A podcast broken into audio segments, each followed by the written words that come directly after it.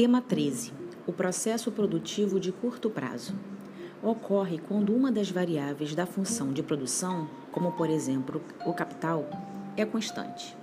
A empresa baseia suas decisões de aumentar a produção considerando os benefícios que ela poderá obter em termos de melhoria da produtividade e da média de produtos fabricados a partir de um único montante de capital.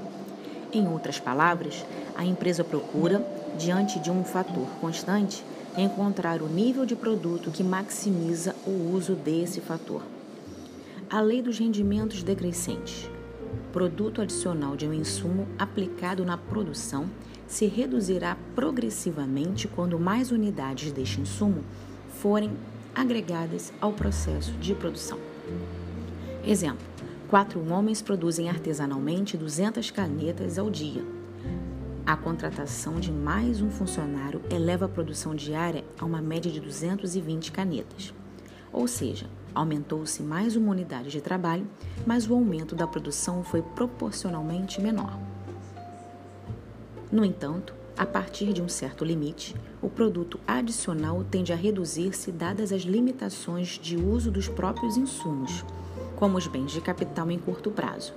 Não estamos estudando a qualidade dos insumos, como se a mão de obra é mais ou menos qualificada, por exemplo, mas sim a, a possibilidade de sua aplicação na produção da firma. A seguir, as fórmulas importantes sobre o tema. Produto médio é igual à quantidade total produzida dividida pela, pelo número de trabalhadores. Produto marginal, variação da quantidade total produzida dividido pela variação do número de trabalhadores do período presente com relação ao período anterior.